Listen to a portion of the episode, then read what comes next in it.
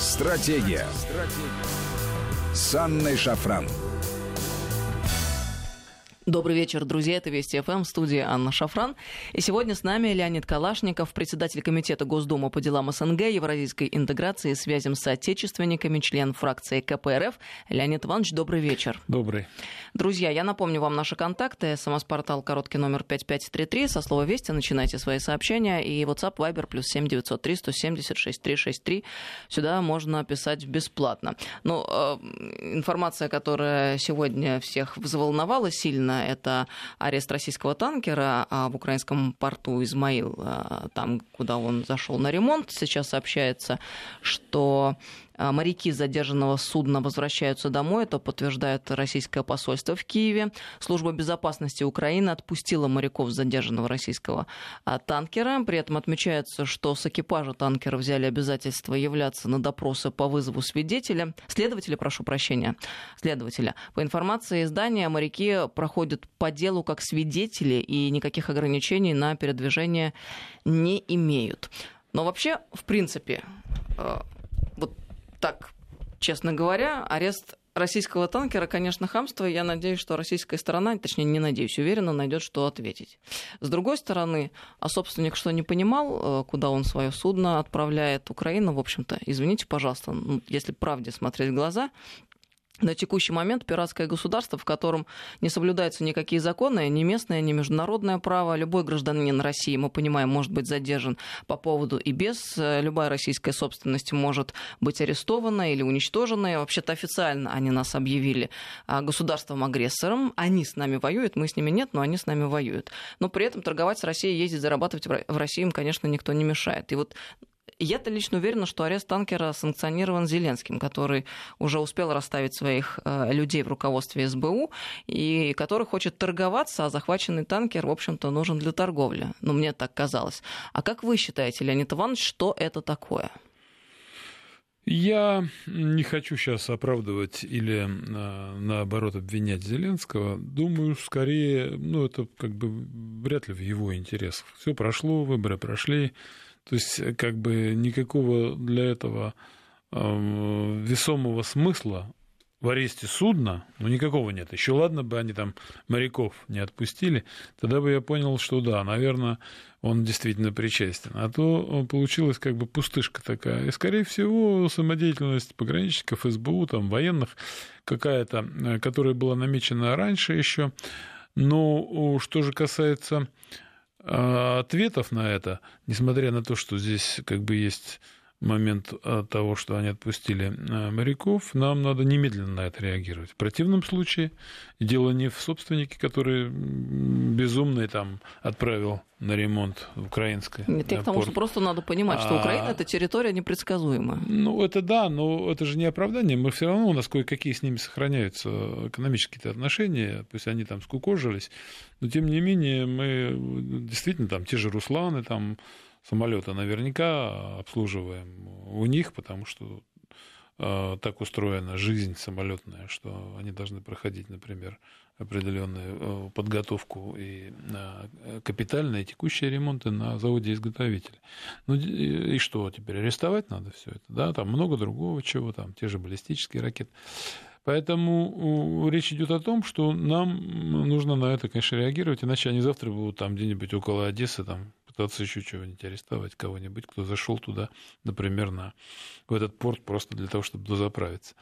И, к сожалению, мне не видится другого варианта, как кроме прекращения тогда сообщения мореходного в Азовском проливе в Керченском проливе, точнее, значит, и тогда сообщение с некоторыми городами Украины через, по, по морю будет прекращено. По другого варианта я не вижу, потому что, ну, если мы просто начнем арестовывать в ответ любое судно, их там полным-полно сейчас там на рейде и в Керчи стоит, то это тоже не дело, это, знаете, как бы попахивает таким тоже пиратством, с которого, в общем-то, э, вы правильно сравниваете действия нынешнего, нынешних там военных, СБУшников, кого угодно, да, потому что они не могли этого не понимать, что мы обязаны будем среагировать. И если там э, арест судов военных, тем более, был связан с ну, явным нарушением границы, с явным нарушением правил судоходства, то здесь э, ничего такого не было, а более того, как вы правильно сказали, еще и сами приехали для ремонта. А, конечно, на это придется реагировать, и Украина не может этого не понимать. Кто это сделал, для чего? Ну, вся сейчас исполнительная власть напичкана а, людьми той команды, которая еще не ушла. Ну, правительство, кстати говоря, сегодня, там, насколько я понял, заседало, там показали в средствах массовой информации, и вместо того, чтобы там заниматься, как правильно сказал там их, их же депутат, тем, откуда будем возвращать средства, которые вот-вот надо платить по международным траншам, опять там занялась антироссийской риторикой и э, предложила ввести там санкции э, со стороны Украины там за очередную какую-то там э, нелепость. Ну, во всяком случае, они же не занимаются делом, вот как даже сами украинцы говорят. И я думаю, что здесь, скорее всего, прослеживается этот след вот этого старого уходящего правительства и чиновников, которым чем хуже, тем лучше. Так, э, выходит, вы с оптимизмом смотрите? В я с оптимизмом, да. Я думаю, что, скорее всего, президентская команда немедленно вмешалась и, по крайней мере, повлияла на то, чтобы моряков освободили. Но чтобы сохранить хоть какое-то лицо, оставили вот судно, которое, я, я думаю, что в ближайшее время тоже, скорее всего, освободят. Может Но... быть, на этом все закончится. Но если не освободят, нам придется, или, по крайней мере, я, я бы настаивал на том, чтобы закрыло, закрыли судоходство для украинских судов. Ну, мне бы очень хотелось верить а, в то, что вы говорите, и смотреть на вещи так, как вы смотрите. Ну, я вот, по крайней мере, у меня какой-то оптимизм еще сохраняется. Вот смотрите, а еще один такой момент. Зеленский тут накануне назначил Сергея, э, Сергея это вот западные империалисты, конечно, мешают нам, я уверена. Сергея а, Андрущенко, начальником Департамента защиты национальной э, государственности СБУ. А Андрущенко, я напомню, это тот человек, который а, сфальсифицировал дело против нашего коллеги Кирилла Вышинского, который фактически сейчас находится вот в заложниках в украинской тюрьме. Вот э, Зеленский, к нему могут быть какие-то вопросы после этого? Если он, а, получается, полностью не самостоятелен, руководство СБУ назначает ну, по указаниям из, из Вашингтона или откуда-нибудь еще, либо он тот же самый персонаж, что и Порошенко, но выходит так, исходя из того, что он делает. Вы знаете, когда, э, я еще раз говорю, я не собираюсь оправдывать его, но когда э, нам говорят, или эксперты другие заявляют, что две трети парламента пришли новых депутатов, и большинство из них совершенно непригодны к этой работе, потому что они новички, и они ничего в этом не понимают. В этом есть и логика рациональная, и, и в то же время а, а, определенные такой цинизм с нашей стороны, так же, как вот и вы сейчас задаете этот вопрос. Он живет, конечно же, не в безвоздушном пространстве, и он вовсе не должен назначать людей, которые там нравится в России или россиянам, или российским чиновникам, или нашим властям, или мне. А, другой вопрос. Некоторые назначения, которые он делает, да, вызывают у нас раздражение, но они вызывали у нас и до этого, когда он назначил некоторых своих советников, там, к себе советниками, да, там, бывшего адвоката Коломойского или там бывших министра экономики и финансов э, в правительстве Порошенко. Это же тоже нас раздражало, ну, многих раздражало, говорил, ну, что же он не может найти. На самом деле, а где найти-то? Вот с одной стороны, э, избирают этого, а, там, этого парикмахера или кого вместо генерального директора завода, а, который там всю жизнь избирался там в депутаты, и который действительно да, заслуженный очень человек и понимающий, разбирающийся в промышленности. Да, это такой странного вида молодой человек. Но с другой стороны, а где ему брать-то людей Зеленскому? Где? Откуда? Вы думаете, ну, у него... что значит бедный, несчастный, сам, сами мы не у местные? Нас, Было нас... еще в январе понятно, что он либо первый, либо второй выйдет ну, из Вы знаете, гонки. у нас даже у нашего президента Путина скамейка очень короткая, судя по тому, что мы не можем... Он, я вижу, что а, назначение кадров, даже в исполняющих обязанности некоторых губернаторов, вынужден прибегать там, к своим бывшим вчерашним охранником. Так что вы не надо его вот так, а, по крайней мере, а, а, здесь, с одной стороны, человек действует, президент, я имею в виду наш, по принципу преданности, это, и я его понимаю, по крайней мере, это оправдано, да, а в то же время думая, думает о том, что ну, профессионализм этот парень нахватается. А вот здесь как быть этому Зеленскому, который не понимает ни этого, ни того, ни второго, ни третьего. У него и непреданных нет толком, потому что он никогда в политике не был. И профессиональных нет. И он вынужден либо прислушиваться к советникам, которые ему ведут этих людей, либо а, там какой-то интуиция, не знаю, может божественный какой-то сверху. Может, вообще не надо было тогда ходить в политику и президентом а становиться. Вопрос, да, я задал, задал этот вопрос а, недавно одному нашему известному журналисту, твоему другу и моему а, приятелю. Соловьеву в эфире передачи, говорю, а слушай, вот что ты критикуешь его? Что ты критикуешь без конца? Вот, вот так же, как вот ты сейчас начала, а, вот, а если бы тебя избрали? Ну-ка, что бы ты делал? Кого что бы значит, ты привел? если бы тебя избрали? А он мне э, говорит, это что? А он говорит, я бы на второй же день написал, ну, например, если бы он избирался президентом. Нет, нет то есть, но, но это же не стихийный процесс. Тебя избирают, потому что нет, ты на это пошел. Да, да. Э, если ты на это пошел, конечно, ты должен к этому готовиться. Но еще раз говорю, скамейка запасных, а тем более основных, она сразу с его решением вдруг не, не сформирована. А что конечно. сказал, что с каким бы первым там... решением? А он сказал, что я на следующий день написал бы заявление об уходе. Так что, а здесь парень, ну, как бы рассчитывал, конечно, на то, что он станет и будет, и тем более э, сейчас после выборов в парламент он понимает, что, э, какое у него будущее. Но лихорадочные поиски, конечно, команда, тем более второстепенные, как вот вы сказали, должности, да, которые там назначаются, они э, будут приводить его, безусловно, к определенным ошибкам. Сменить всю систему власти особенно важную систему власти. Вот я, я, например, помню даже при Яну... до Януковича, кажется, да, это было еще, или при Януковиче уже. Э, вот взяли однозначно на СБУ миллиардера Хорошковский, по-моему, фамилия у него, да. Металлург он или... Да, Металлург был, по-моему. И я так удивленный думаю, ну надо же. Ну это вот все равно, что у нас назначить там значит, какого-то столевара, ну, главу там сталелитейной компании на ФСБ, да. Не, не зря он сейчас в Великобритании уже который год, и, по-моему, при Януковиче это даже да, было при, при начале правления Януковича.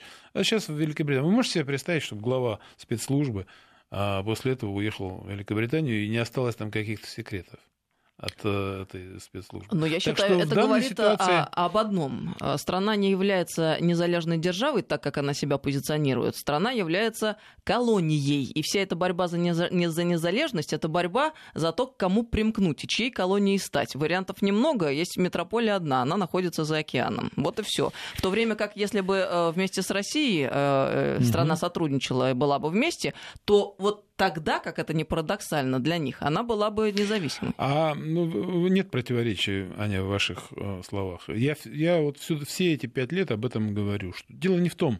Вот Порош... как раз это больше относится к э, системе правления Порошенко. Да, они видели Запад. Только в глазах их э, э, блистал Запад э, и цвет западного мира.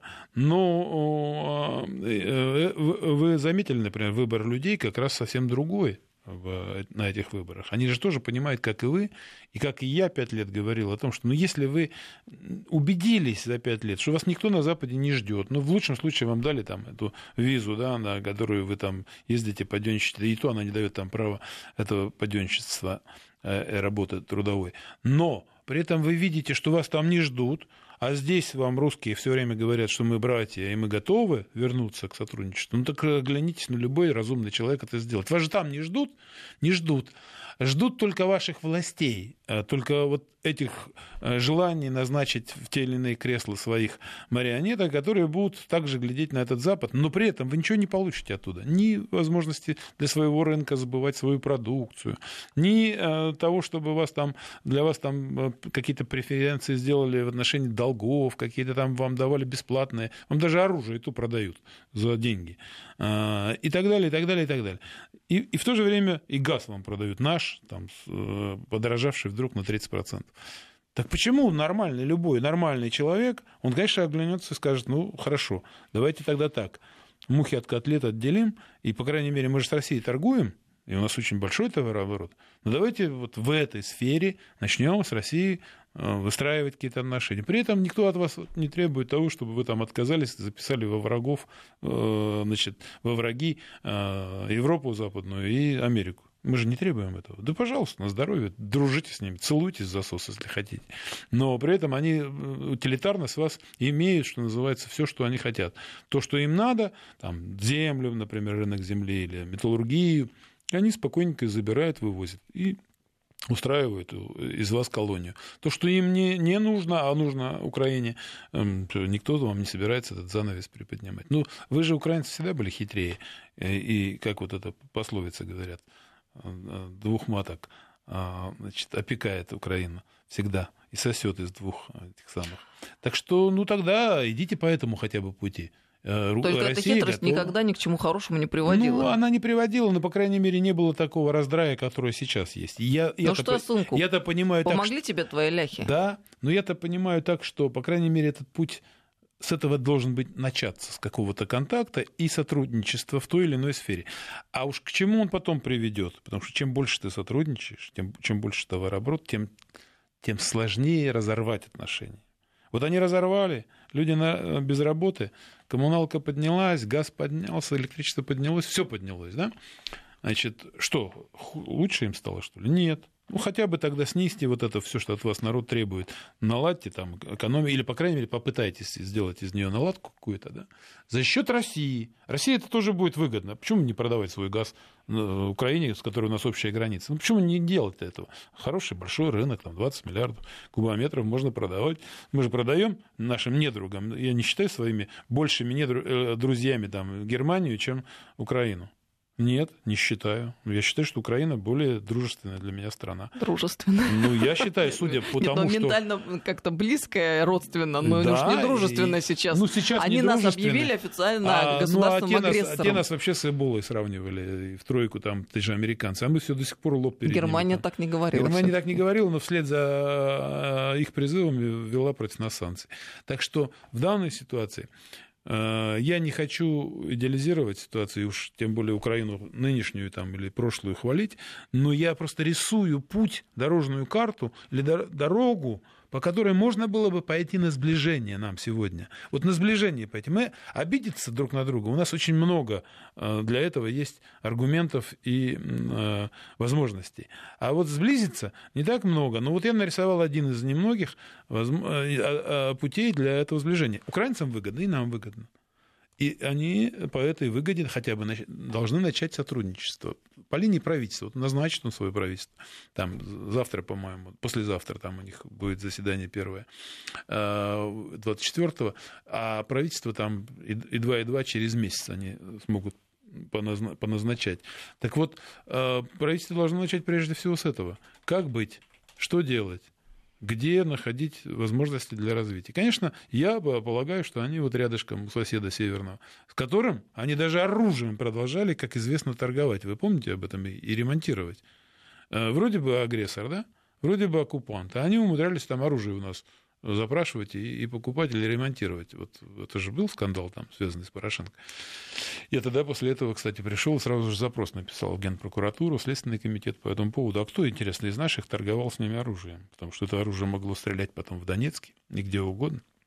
И, кстати, разбирательства, и мне там ответы пришли по этому поводу. Но, а, тем не менее, еще раз говорю, у нас слишком большие с ними связи все-таки, огромный массив людей живет и там, и здесь. Э, Все-таки почти одна треть от населения нашего жило на Украине до недавних пор. И, конечно же, нам с ними сподручнее развиваться, по крайней мере, экономически. Поэтому, конечно, можно вот сейчас сказать, танкеры арестовали, давай все прекратим. Э, значит, и будут такие горячие головы, которые будут к этому призывать. А я предлагаю взять им и перекрыть путь, например, на их металлургические комбинаты, их же вот этих э, в Керченском проливе судов. И они на третий день или на второй отпустят этот танкер, который им не нужен вообще. Мне очень нравится Это ваша раз. идея, Леонид Но, Иванович. с другой стороны, при этом не мы же начали первые. Мы говорим, ребята, давайте начинать сотрудничать. И да, президент, это же не моя даже идея. -то. И, и, и когда все наши ругали, да, я пытался как-то вот так вот сохранить э, такую какую-то нейтральность, но при этом я видел, что и президент молчал.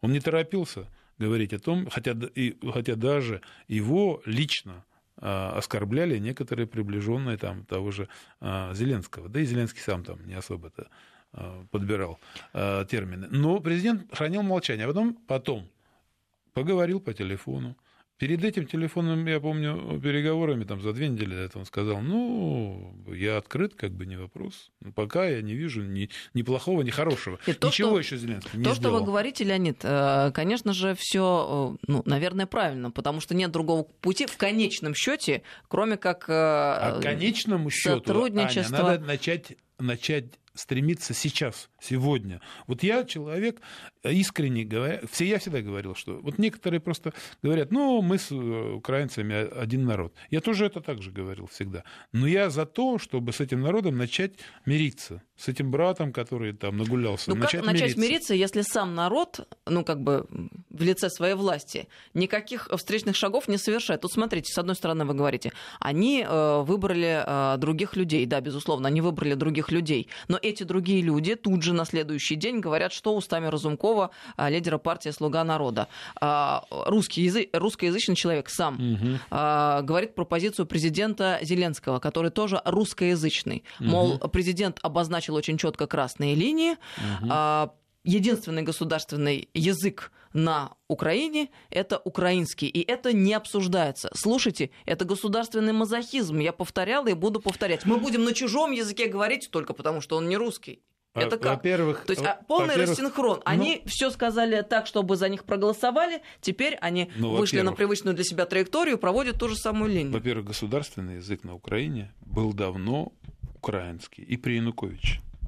Вы, вы, зря, вы зря перебираете здесь. Другое дело, что перебираете Почему немножко Речь в идет о том, что они Другое дело, закон. что русский язык был языком регионального общения, а не государственным языком. Но при этом, конечно, я за то, чтобы они и государственным его сделали, как, например, в Беларуси. Но он не был. сейчас- Он не был государственным. Это раз. Второе. Я должен Но, сказать, но вы что... же не можете э, не принимать во внимание тот закон об, об украинском Ну, языке, конечно, который не могу. только Я что вот мне приняли. понравилась ваша передача, только что Злобин говорил о том, какое отношение к иностранцам к иностр- и к тому, что э, они не знают английского языка в Америке. Очень снисходительное. И никто на это внимания не обращает. И более того, все стараются сделать, чтобы привлечь э, работодателей, например, переводчиков э, на, на том, на, на ком говорят испаноговорящие, русские, в медицине и так далее. Америка это делает. Вот только что передача, я когда ехал к вам, я слушал это и думал, я сейчас обязательно об этом скажу. Конечно, мы будем требовать от Украины, э, обязательно будем требовать возвращения хотя бы региональности языка, хотя бы того, чтобы на русском можно было говорить. А еще лучше, чтобы он стал или официальным, или языком, как это вот сделано в Казахстане, или государственным, как это, например, у Лукашенко в Белоруссии. Но это путь э, который, на котором мы настаиваем, будем и образование на русском языке, и СМИ на русском языке, но не обязательно государственное. Почему вы решили, что государственное? Государство Украина, пусть будет государственным украинский язык. Потому что там большинство русскоязычное, и а, это нельзя не принимать во Это внимание. да. Будем это за факт, него бороться, за русский налицо. язык. Только еще раз говорю, не путайте. Государственный язык, он пусть является украинский государственным, ну и на здоровье. Ну, это не оксюмарон, слушайте. Большинство русские, и они должны государственным языком иметь украинский, Так в то время как так украиноязычное это Аня, меньшинство, Галичина, Аня, там, там и все прочее. 29 лет уже государственный язык украинский, а русский не государственный Так язык. это же и ненормально, Русский о был и речь. региональным языком, регионального общения, и никто его не в этом смысле, или и языком, в том, на котором можно было образовываться. Мы за это боремся. Нас выгоняют а не из эфира, сейчас новости, язык. мы продолжим. Стратегия. С Анной Шафран. Добрый вечер, друзья. Мы продолжаем беседу. А С нами сегодня Леонид Калашников, а, председатель Комитета Госдумы по делам СНГ, евразийской интеграции связям с соотечественниками, член фракции КПРФ. 5533 Вести – это СМС-портал, WhatsApp, Viber, плюс 7903 170 6363. Нам люди пишут сообщения, чтобы не было ощущения, что мы не читаем. Вот это скажем, из Украины пришло. Русский язык на Украине был языком не регионального, а повседневного общения. Страна, где друг с другом говорят на одном языке, а с государством общаются на другом в рамках унитарного государства, это страна шизофреник. Это сообщение из Украины, я еще раз акцентирую внимание. Плюс вот следующее сообщение. Если я не путаю, в Финляндии 7% шведов, и шведский язык один из государственных. Нет, да. э, там 5,5% шведов в Финляндии. И тем не менее, э, шведский, так же как и финский, это государственный язык Да, а, согласен. в этой стране. И я зато, я же вам сказал, я просто уточнил, что, к сожалению, к сожалению для меня русский язык на Украине не был государственным языком. К сожалению, я просто уточнил, что мы не требуем, от, э, мы, мы, мы не можем требовать от государства сделать его государственным. Да, Жители должны требовать своего, от своего государя, там, как они его хотят называть, значит, этого, или не требовать, или оно более разумное делает, как Финляндия саму вот это, или как Лукашенко сделал это в Беларуси, и я помню на последней пресс-конференции от него требовали националисты некоторые свои там, да, ну даже не столько националисты, там два а, главный редактор и зам главного редактора газеты, что вот почему у нас даже все документы в а, парламенте и в правительстве только на русском выпускаются, а на белорусском нет. Он говорит, ну что вам, хуже от этого, что ли? Ну все же говорят на русском языке, ну зачем искусственно даже бумагу тратить на это, зачем? А, говорил он. А многие Лукашенко ругают у нас. Многие ругают, я же вижу же, даже каждый, и в том числе в СМИ, да вот он все на Запад поглядывает, да вот он там и там играется, и там играет. Дай бог, чтобы на Украине был такой Лукашенко. Но вот, к сожалению, на Украине сегодня вот такая ситуация Зеленский, который завтра не придет и не сделает русский язык государственным. Я это понимаю но хотя бы пусть вернет язык повседневного, как вот пишут нам э, украинские граждане, общение. Мы от него обязаны этого требовать для русских, потому что старушка, пришедшая в больницу, и не, которая не говорит по-украински и не может произнести, от нее там какой-нибудь э, издевательски настроенный националист-врач будет требовать этого. Вот у нас такие законы, иди говори со мной вот так. И, конечно, мы не должны оставлять этих людей без этой защиты, мы за него должны бороться. Но я просто вам уточнил некоторые параметры, которые вы сказали. Э, это раз. Второе, наоборот, мы, мы не просто требуем, мы иногда, вот наш комитет, например, мы даже эм, как бы даем им возможность в своих государствах а, а, некоторые для этого дополнительные возможности зацепиться за это. Ну, например, помните, у нас потребовали перевода водительских удостоверений всех иностранных на русский язык. Приняли новый закон такой о безопасности дорожного движения. И тогда мы настояли у нас в Госдуме на том, чтобы этого не требовали с белорусов. И этого не требовали с киргизов. На что мы а, опирались? Опирались на то, что там язык государственный, и здесь это второй а, язык а, в Киргизии. Хотя русских в Киргизии гораздо меньше, там порядка там, меньше 20%, одним словом. Но мы для них сделали исключение. Мы говорим, вот они идут навстречу русским, и мы пойдем им навстречу. Многие потом, армяне, например, казалось бы, чем там наш союзник во всем, везде и всегда, тоже э, приезжали и говорили, Леонид, э, и к Володину, Вячеслав Викторович, почему вы для нас этого не делаете? Мы говорим, а вы сделаете? Э, хотя я знаю, что там русских всего ничего в Армении. Но во многих других, мы говорим, странах, пойдите навстречу русских, где, где достаточно большое количество русских. И вот это тоже одна из форм. Понимаете, одно дело требовать и защищать интересы русских, другое способствовать тому, чтобы они шли по этому пути. И должен сказать, что после этого, вот у меня, например, друг один там в Армении поехал и открыл русскую школу. Оказалось, что русско- русских школ-то в Армении почти нет. А это востребованное Азербай... дело оказалось? В том же, очень востребовано. В том же Азербайджане, например, уже больше там, 350 русских школ, там еще совсем недавно было 300. И я вот недавно говорил с первой леди, который патронирует этому значит, э, в Азербайджане. И мы на эту тему там у нас оживленная дискуссия, вернее, даже не дискуссия, а разговор был, да, потому что мало таких людей во главе государств, которые вот всячески это продвигают. А что такое русские школы? 350 для такой, в общем, небольшой республики, надо прямо сказать, для государства, которое, в общем-то, не... А многие же не отмечают этого. А надо это всячески отмечать, всячески поощрять, потом готовить учебники. Это тоже очень такой серьезный процесс. Например, в той же Киргизии, например, мы, а, министр образования Киргизии, никак не принимал, а, там была программа а, принятия учебников на русском языке. И вот он, значит, у меня с ним переписка была, он никак. Я взял президенту, написал, нынешнему президенту. Президент нынешний, значит, э, Киргизии, здесь же жестко указал ему на то, что, ну вот разработан учебник одним нашим издательством, адаптированный учебник по математике на русском языке. И тот быстро это дело тоже потом, после вмешательства пинка президента, значит, принял и поддержал. Мы провели совместное заседание двух комитетов, приехали, и вот недавно с президентом говорили на эту тему. Я его поблагодарил уже за это. Я президента Киргизии. Киргизии. Так что везде есть малые дела, которые любой чиновник может сделать. Не просто вот покукарекать, говорить о том, что как важно защитить права русских. Я могу таких десятки примеров сказать и по Казахстану, и по отношению к русскому. Потому что все э, вот особенно в СНГ, вот прямо вам скажу, я с уважением отношусь ко всем там властям, там нынешним государствам, суверенитету этих государств. Э, и все они говорят, не трогайте русских, пусть они остаются, это же цвет, это интеллектуальный цвет нашей страны, доставшийся нам от СССР, врачи, там, учителя и так далее. Но надо прямо сказать, что на бытовом уровне многие страны проводили, особенно в 90-е годы, совсем другую политику. Политику, которая русских задвигала на второй план – и в социальных лифтах, и в кадровых лифтах, и уж тем более и в образовании, и в э, воспитании детей на русском языке.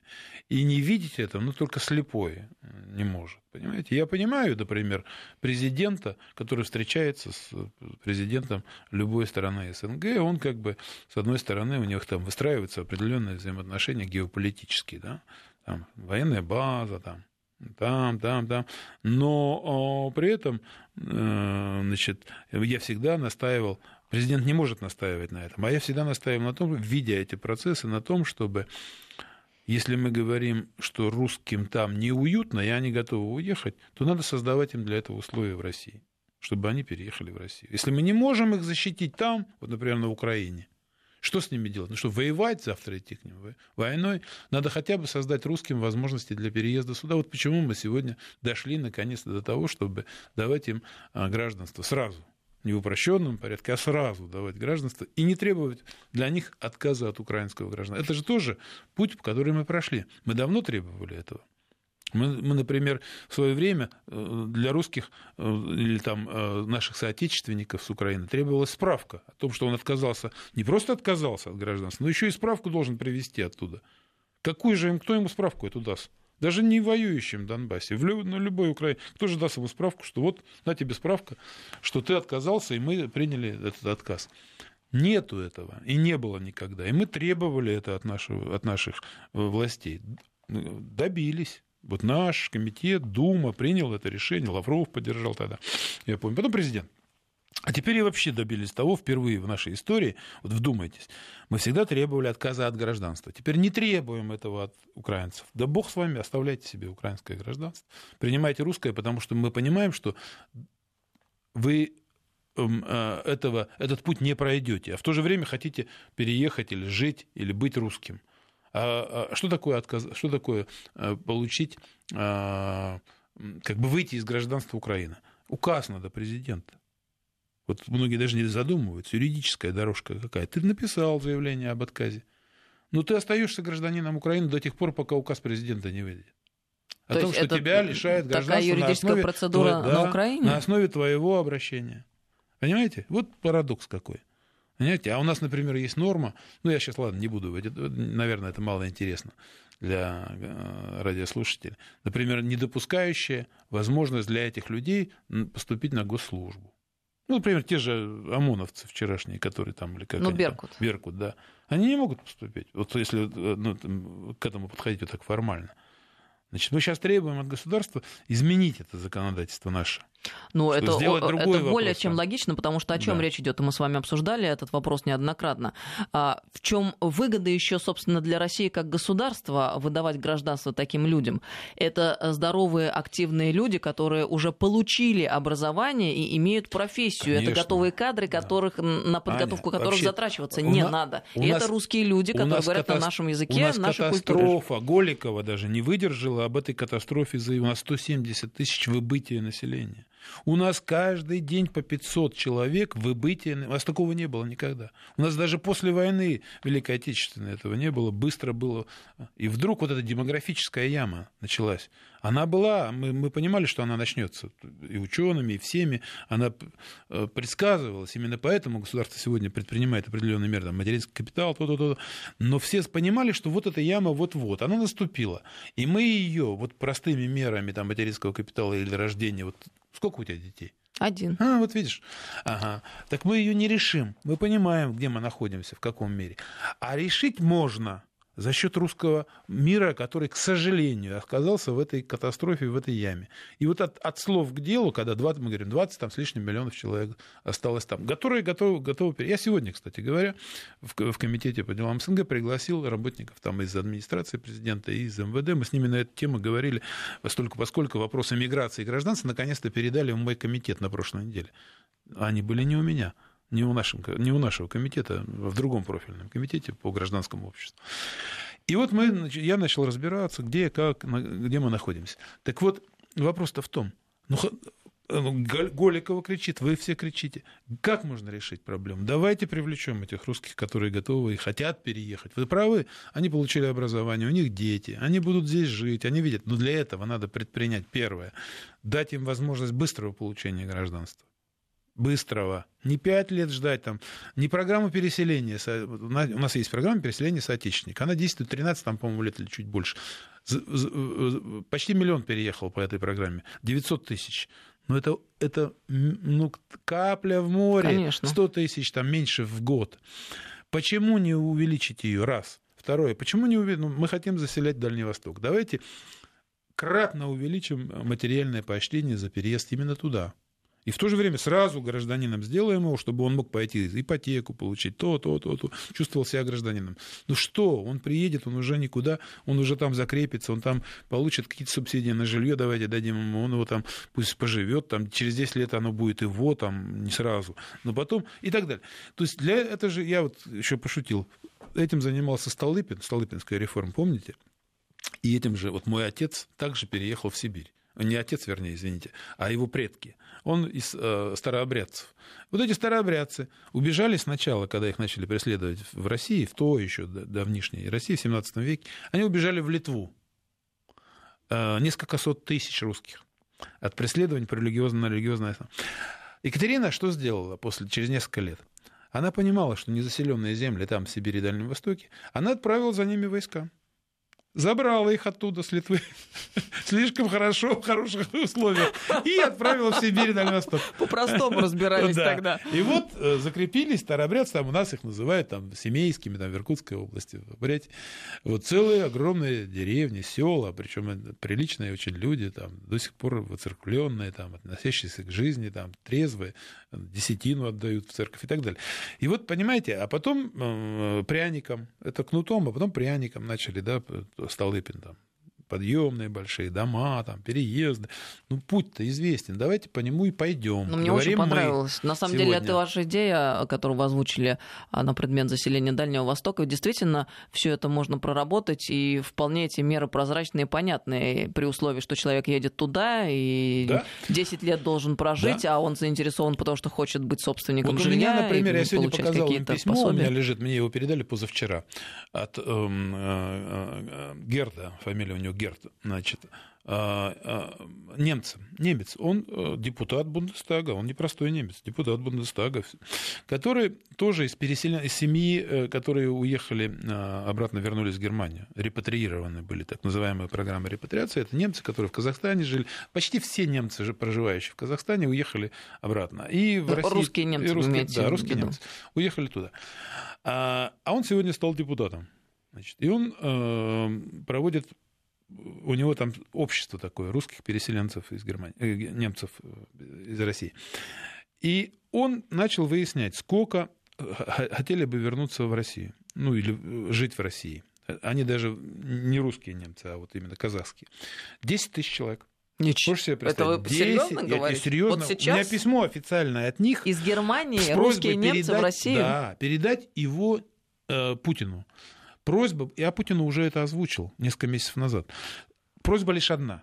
Не, лишь, э, не требуйте от нас отказа от немецкого гражданства. Дайте нам русское гражданство, но не требуйте его так же, как вы от украинцев, сейчас не требуете же. Ну дайте нам тоже. Мы же тоже Германии своей благодарна, она нас приняла, дала нам гражданство. А мы к вам приедем, после этого примем гражданство российское. С нашими кредитами, мы как немцы можем получить эти кредиты. Вот мы готовы поселиться на Дальнем Востоке, вот там, там они указали. В Крыму, кстати говоря, они указали в этом письме официально. И мы с нашими деньгами придем, пусть небольшими инвестициями. А нам ничего не надо там, никаких, никакой материальной помощи, ничего. Они просят только одно. Не лишайте нас немецкого Это уникальная отказа. просто история. Вот. Спасибо, что рассказали, да. озвучили. Это очень да. интересно. Да, и вот э, я э, об этом сказал э, Владимиру Владимировичу Путину на, на встрече с ним, когда 24 апреля он указ озвучил ДНР, ЛНР. И там же я ему сказал, надо идти дальше, э, Владимир Владимирович, нам надо идти дальше, потому что я таких людей встречал в Аргентине, в Бразилии, которые ни разу даже в России не были. Они предки, они, их предки уехали, убежали, кто убежал там от революции, кто гражданской войны, переехали туда, живут, любят Россию, сумасшедшие любят. Но а, для того, чтобы им, и, и хотели бы быть гражданами России, не обязательно, что они, кстати, переедут сюда. Они могут остаться да пусть там. Они будут, грубо да, говоря, агентами не, нашими. Да, но не надо от них. Нет, ну, конечно, они же не, не пенсию, ничего не. Мы же можем оговорить все эти. Но они просят только одного: не лишайте нас тоже второй-то родины, которая к нам там как мать отнеслась, а не как мачеха. И почему бы нет, говорю я ему. Он говорит: ты знаешь, я с тобой согласен, Леонид Иванович, я согласен с вами говорит. Он, он, это, вот есть стенограмма этой встречи там на, на сайте президента. Можете посмотреть, радиослушатель, зайти. Я согласен, надо к этому отнестись внимательно и принять это решение, сказал он. Ну, единственное, там вопросы безопасности, там, пусть там согласуют, чтобы там не ехали к нам там всякие террористы и так далее. Но мы это тоже закон будем пробивать. И я обещал это и своим избирателям буду это теперь делать. Вот еще раз говорю, вопросы миграции и гражданства наконец-то передали нам. Мы давно на этом настаивали, нашему комитету. Ну, передали а до этого занимался? До этого занимался комитет Гаврилов, который возглавляет вот, а, по гражданскому обществу. До этого еще Крашенинников по а, конституционному этому самому праву. Да. Вот. Но это неправильно. Вот это, это вопросы. И, и как бы они в общей череде стояли других законов. А на самом деле, ну, если мы в такой демографической яме, яме. Мы же не можем освоить свое государство вот в этой демографической яме. Мы должны решить эту проблему. Решить ее можно только таким образом. И вы же, Аня не хочет рожать трех даже детей. Почему же? Аня очень даже хочет. С чего это вы так решили? Да, пять надо, пятеро. Эм, да. Тут э, слушатели пишут, а зачем от русских, которые не граждане э, в странах Балтии, э, требуют такую справку? Я вот не в курсе этой истории. Еще раз. А зачем вы от русских, которые не граждане из стран Балтии, требуете такую справку? Имеется в виду, видимо, тоже отказ да. от гражданства. Да, да, так я же говорю. Так они же не граждане, и нужна справка вот об отказе справку, от гражданства. Мы добились это лишь э, того, чтобы справку не требовали хотя бы от украинцев, которые страдают от ужасов войны. Для других государств, для всех, правило это до сих пор действует. Потому что закон такой.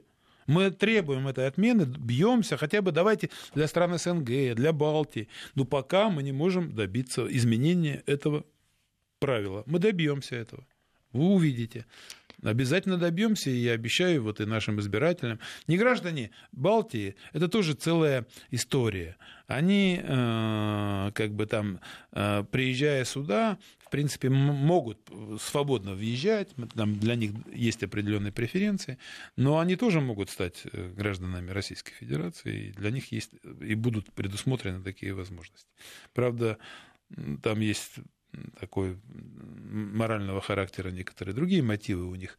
Ну, это другой вопрос. Но ведь в той же Балтии совсем недавно, уже после Украины, в Латвии, приняли закон, лишающий образования на русском языке, возможности образования на русском языке. Хотя бы эти возможности были все эти 29 лет. Но, видишь, они пошли по пути тому, что, ну, Европа молчит, дай-ка и мы сделаем. Не только Украина, но и мы сделаем. И сделали, запретили образование на русском языке в, в стране, где огромное количество русских. Так что эта проблема, она такая комплексная, серьезная проблема. Там смешанные э, дети от смешанных детей, браков. Брак. У нас там тоже ущербное законодательство в отношении этих, э, когда они живут за рубежом. И тоже дискуссии это ведь правильно задают вопрос. А почему вы не, при, не принимаете, говорят они, Калашников? Почему не принимаете? Потому что мешают некоторые чиновники. Прямо вам скажу, с ними приходят... У них своя логика, у них тоже мотивы есть. Они просто не просто так говорят. Ну, начинает... Но эти мотивы, например, я не воспринимаю, я считаю, что они ущербные. И пытаюсь им доказать. Ну, при... ну шлют-то отзывы отрицательные. Вот сейчас я вместе с этими вопросами забрал 16 законов, мы забрали из этого комитета, законопроектов, которые наши депутаты внесли. Вот по всем этим темам и по многим другим, о которых мы с вами не говорили. Например, студентам давать гражданство, там, значит, не только отличникам. Вот. И будем эти вопросы пробивать, будем на них настаивать, будем проходить в том числе эту чиновничью сторону, которая некоторые говорят, там, пенсии потребуют, там, еще, еще, еще.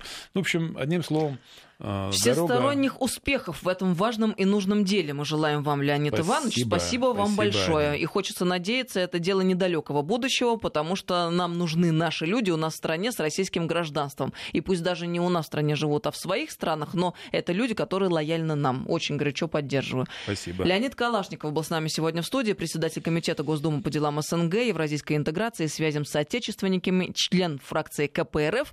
До новых встреч в нашем эфире.